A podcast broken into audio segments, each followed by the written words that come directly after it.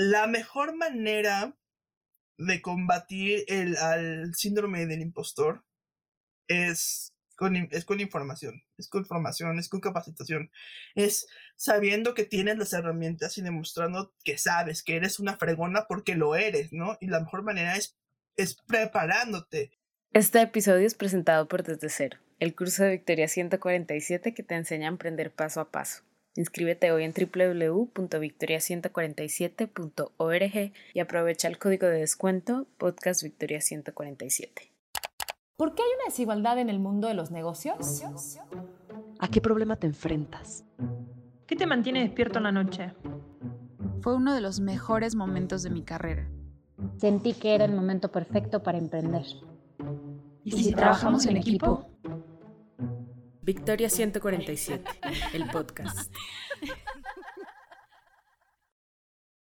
Hola a todos, ¿cómo están? Yo soy Tiffany May, soy coordinadora de contenidos en Victoria 147 y hoy estamos con Martelena Violante.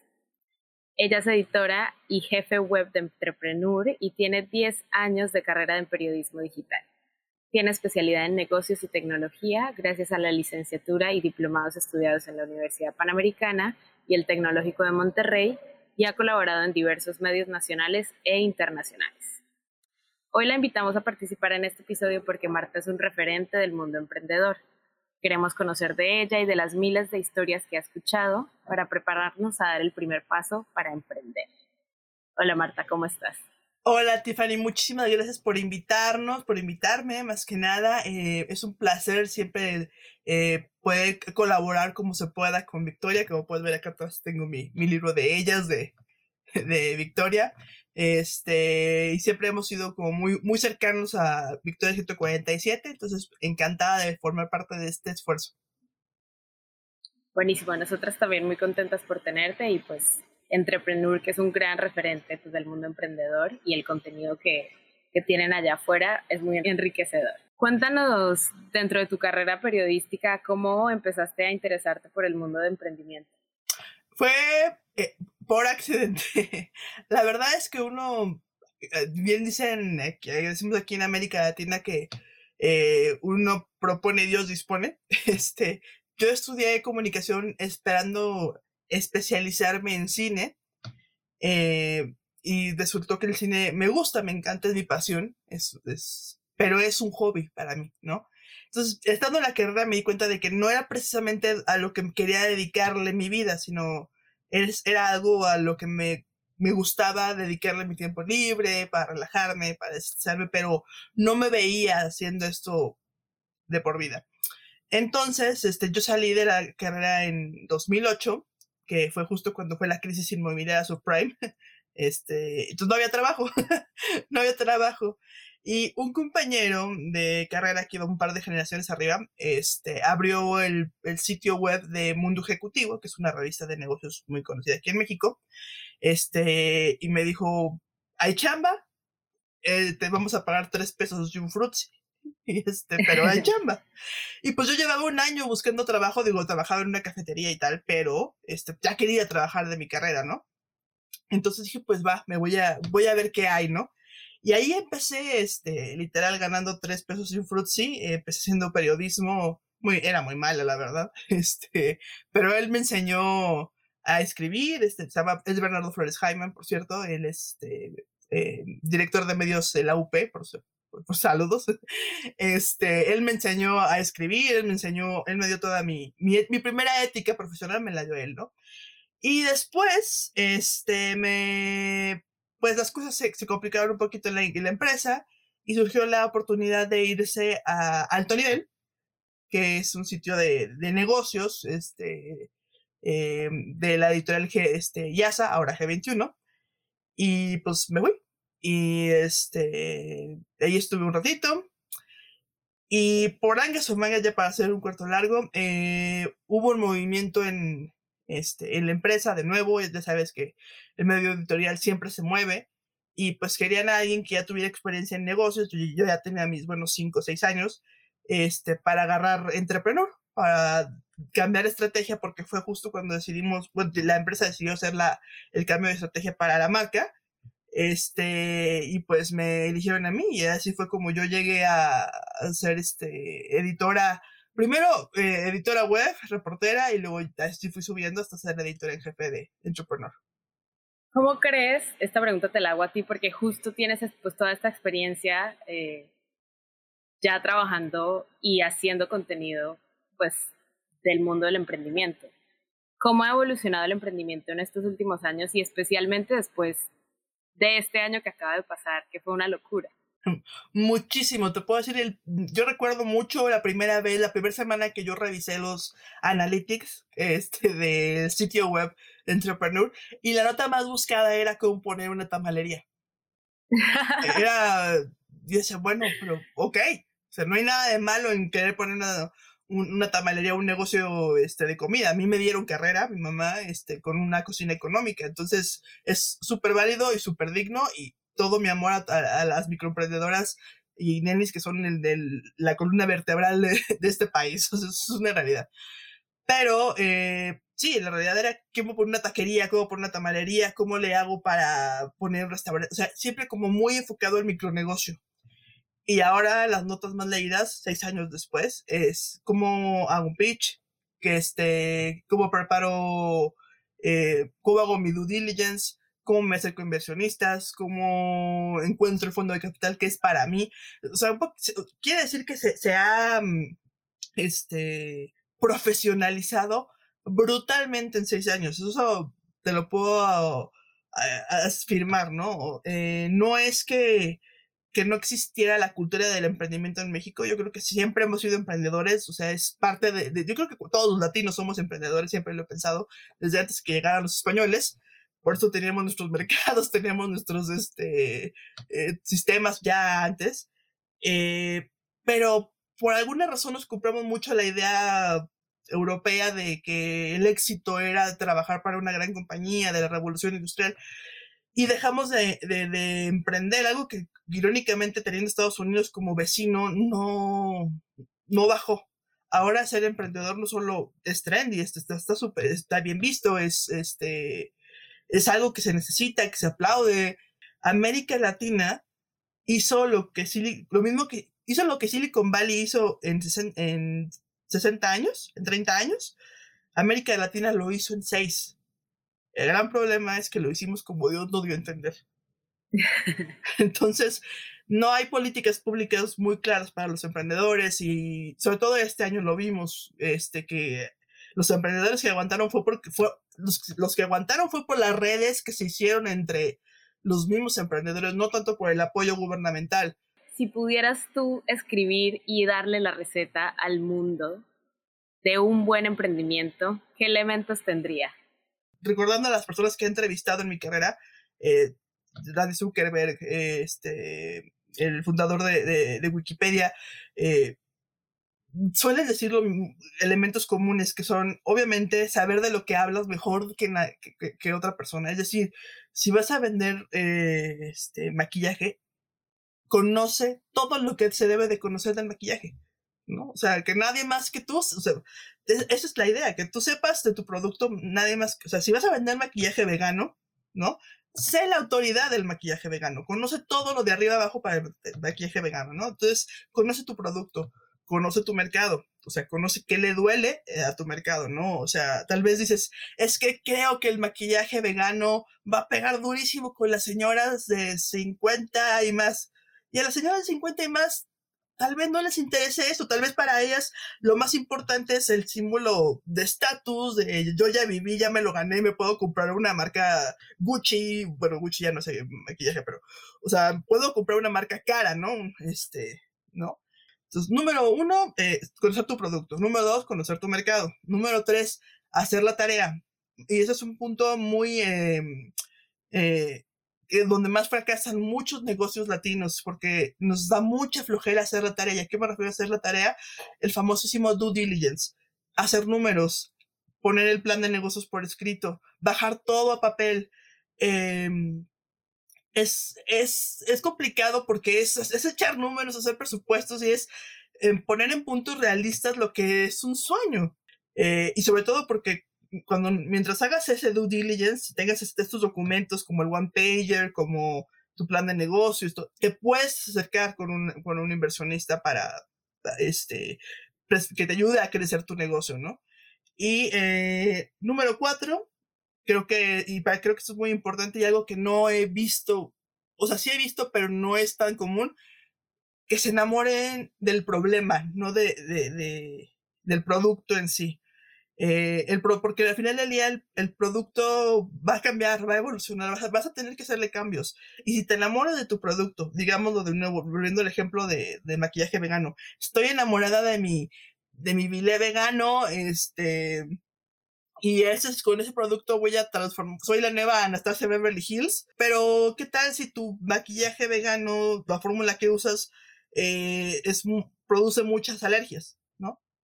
Y, te enamoras del producto y no, no logras hacer la iteración. Y el quinto el punto que pondría es, hay que emprender porque se quiere hacer algo, no porque se quiere ser algo. ¿A qué me refiero con esto? Y a mí me pasa mucho, yo todos los días recibo muchísimas historias en el correo de entrepreneur del, soy el nuevo Uber de, soy el CEO de, ¿no?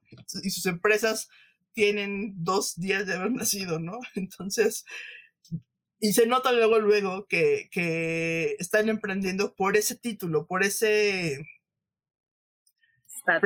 estatus, exactamente, por ese prestigio que te puede dar ser emprendedor, de decir, yo soy el CEO del nuevo Uber de, de sándwiches, ¿no? Y realmente no les interesa lo que están haciendo o lo que quieren hacer, ¿no? Entre que nos dabas estos cinco puntos, mencionaste algunas cosas que representan un riesgo o pueden ser un obstáculo al emprender, que no es este idilio o esta utopía magnífica, ¿no? O sea, también requiere mucho esfuerzo. Esto me lleva a mi siguiente pregunta y es, tú has tenido la oportunidad de conocer a profundidad el mundo emprendedor en Latinoamérica y sabemos que emprender acá es un riesgo ¿Cuáles son los factores más comunes de fracaso y en qué tendríamos que poner atención para reducirlos? Definitivamente tenemos una batalla muy fuerte con el tema cultural, porque todavía mm, las mujeres, eh, por muy educadas que seamos, por muy eh, liberadas que estemos, eh, todavía batallamos incluso internamente con lo que se espera de nuestro género, ¿no? O sea, hay una, hay una serie de expectativas que hay al ser mujer, ¿no? Nosotras mismas batallamos mucho con este famosísimo, em, ¿cómo se llama? E, el síndrome del impostor, ¿no? Que es una cosa horrorosa que todas las mujeres lo padecemos, que es decir, de, estoy aquí porque soy la mejor, porque lo merezco, y tal vez no lo merezco, tal vez solo me pusieron porque soy mujer, este, y realmente no soy tan buena. Y creo que ese es la principal em, obstáculo para el emprendimiento femenino, en el sentido de que muchas mujeres tienen grandes ideas y no se avientan a hacerlo por temor a lo que le diga su pareja, por temor a, a desilusionar a sus papás, por temor a, hacerlo solas, este, por temor, ¿no? O sea, ¿y, qué va a decir la gente? Creo que eso, eso todavía pega mucho en, las, la cultura latina y creo que es algo muy común en toda la cultura latina. Totalmente de acuerdo. Y justo ahorita que te escucho hablar también de esto, queríamos hacer esta pregunta porque también queremos como resaltar la importancia de capacitarnos más y perder este miedo y aventarnos el 90% de las emprendedoras que pasan por nuestra academia en Victoria 147 tienen un propósito más allá de generar un ingreso económico, que era justo lo que tú decías, ¿no? Porque vienen, vienen de un contexto en el que quieren ver un cambio en su comunidad, en su industria o en general lo que, los, lo que las rodea. ¿Crees que el emprendimiento puede ser una herramienta de cambio y cómo podemos utilizarla? Creo que el emprendimiento es la herramienta de cambio en una sociedad capitalista como la nuestra, lo que deja dinero, deja impacto. esa es la realidad. O sea, nos guste o no nos guste, por más hippies que seamos, es real. Entonces creo que una idea de, un emprendimiento puede hacer un cambio maravilloso, puede hacer la diferencia este, en, su comunidad y ser un negocio, negocio viable. Creo que los emprendedores, eh, las emprendedoras en específico, lo he visto también, eh, van a ser un, son las, el motor de los cambios importantes en, el, en el mundo. O sea, por ejemplo, la primer la primera forma de libertad financiera para muchas mujeres fue vender Kay o Avon o algo. Y eso, eso lo hizo una emprendedora. O sea, Mary Kay lo hizo Mary Kay Ash, o sea, fue una, una mujer emprendedora.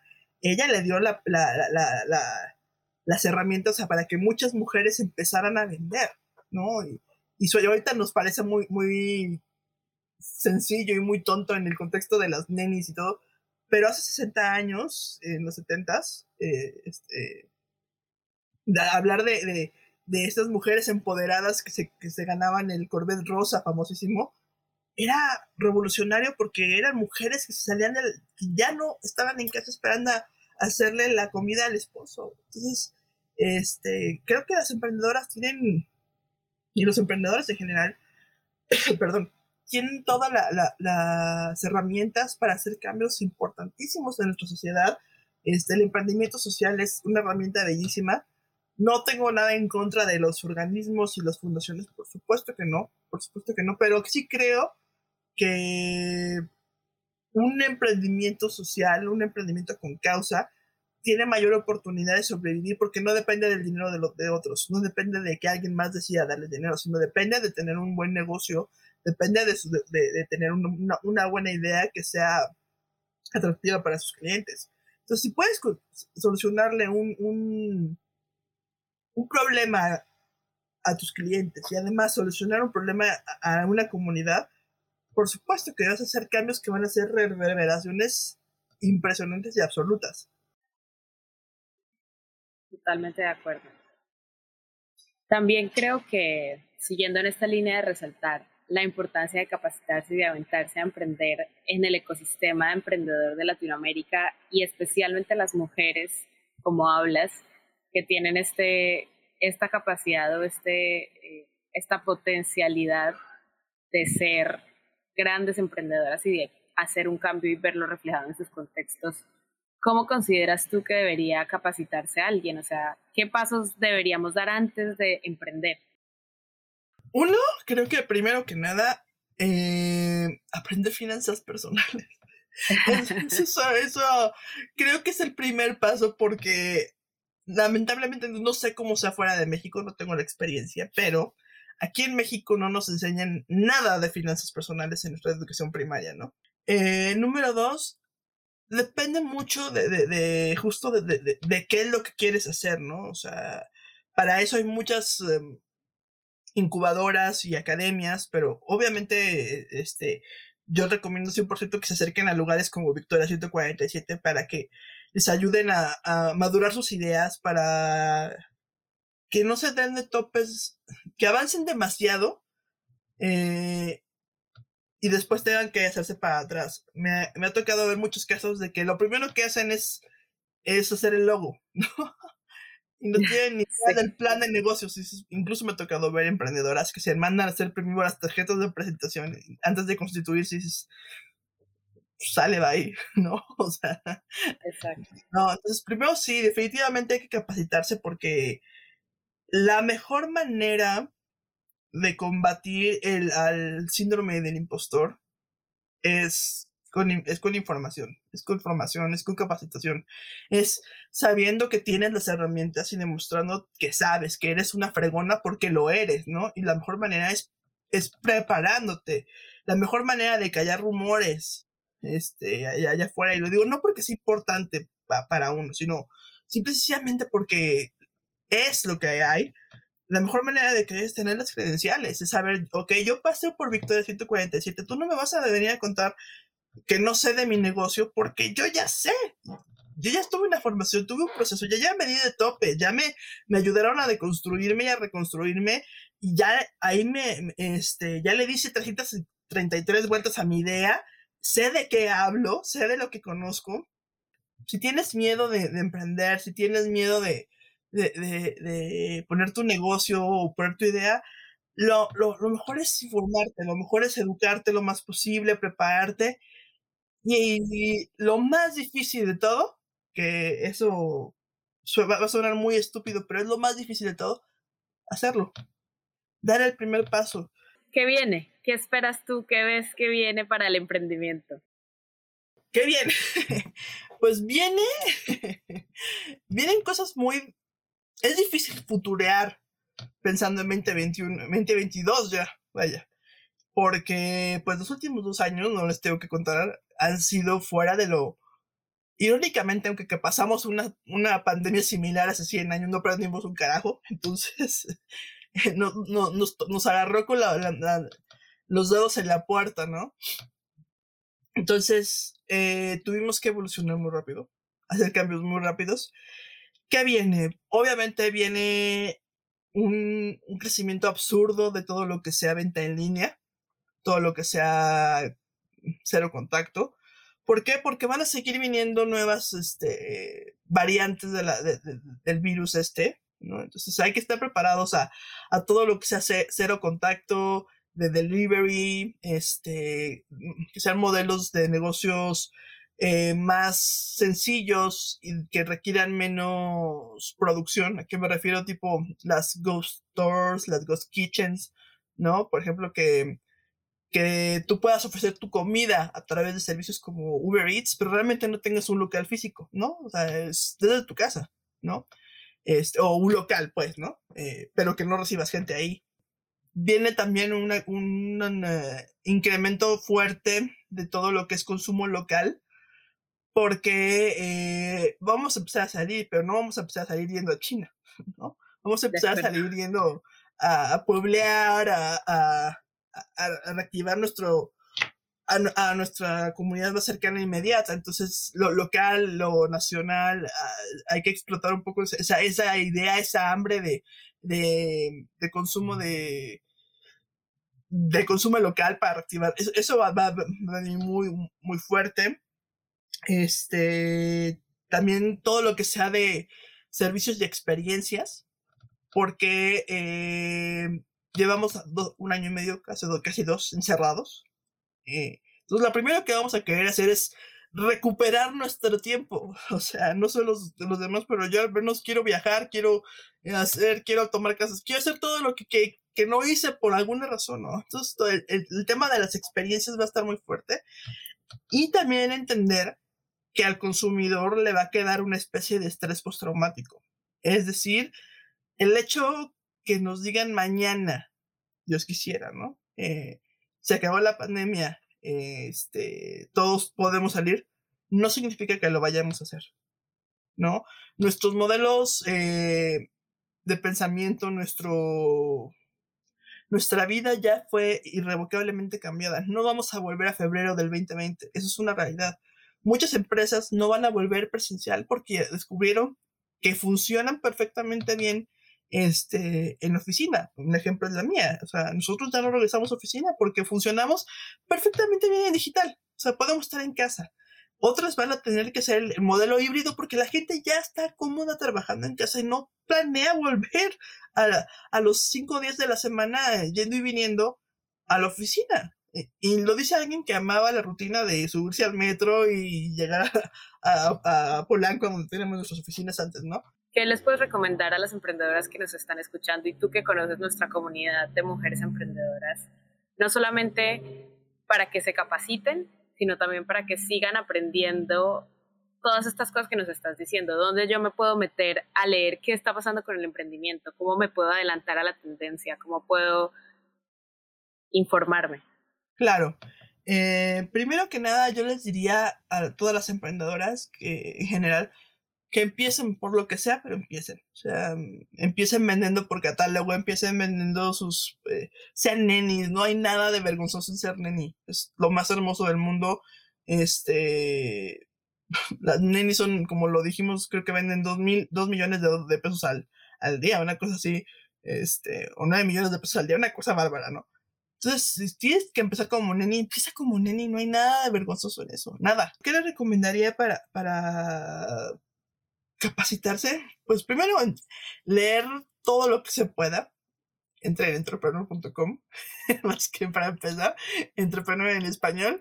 Eh, ahí, ahí tratamos de llevarles las, tendencias. Eh, a veces es difícil traer todas las tendencias porque todo cambia tan rápido que es difícil, pero hacemos lo que se puede. Eh, y si no, lean a nuestra competencia, o no, además de leer Entrepreneur, también lean a nuestra competencia, este, a nuestros colegas de Force o Expansión o Alto Nivel. El punto es que lean algo, o sea, estar metido en, en, el trajín de, de, de, de, las noticias. Yo les recomendaría de estar muy enterado de lo que pasa en la industria en la que están, ¿no? Volviendo al tema de los maquillajes, por, como por ejemplo, eh, recuerdo que en una entrevista esta Anastasia Shiora, que es ah, Anastasia Beverly Hills, decía que ella tenía configuradas sus alarmas de Google, sus Google Alerts, para saber todo lo que pasaba con la industria del maquillaje. ¿No? Este, decía, no recuerdo dónde estaba la entrevista, pero decía, tengo dos alertas. Uno, para saber qué pasa con el mundo del maquillaje, y dos, qué pasa con Sebastian Stan, porque su, es hijado, el actor. Entonces, entonces, este, porque los dos son migrantes de Rumania, ¿no? Entonces, si vas a ser eh, emprendedora de, de, de maquillaje, busca todas las fuentes importantes de, de, de, maquillaje, de información, no solamente de los que te den tips, sino de la industria, de lo duro, del, de, lo pesado, de, la carnita, pues, ¿no? Y también de, lo del fashion, porque también nunca sabes de dónde puedes encontrar este nuevas ideas, ¿no? Eso es otra. No te cierres a nuevos canales o a nuevas ideas o nuevos solamente porque la chaviza o lo, lo usa o porque este eh, o porque no es para ti. Nunca sabes de dónde puede venir una, una, idea no este no sabes dónde puede estar tu público. Por eso te digo si si tú crees que tu público puede estar en TikTok entra a TikTok entra primero como usuario y, y eh, tal vez tres, cuatro, cinco videos de bailecitos tontos vas a encontrar a alguien hablando de lo que tú necesitas. ¿No? Y por último, obviamente acercarse a quién sabe, acercarse a, lugares como Victoria 147, porque la maravilla de ese tipo de, de, iniciativas, como de las cosas que hace Victoria este, García, es que te acerca a personas que ya anduvieron el mismo camino que tú, ya se tropezaron y te pueden decir qué no hacer para no tropezarte. Buenísimo. Pues muchas gracias, Marta. Esto fue Victoria 147, el podcast. Síguenos porque tenemos episodio todos los miércoles.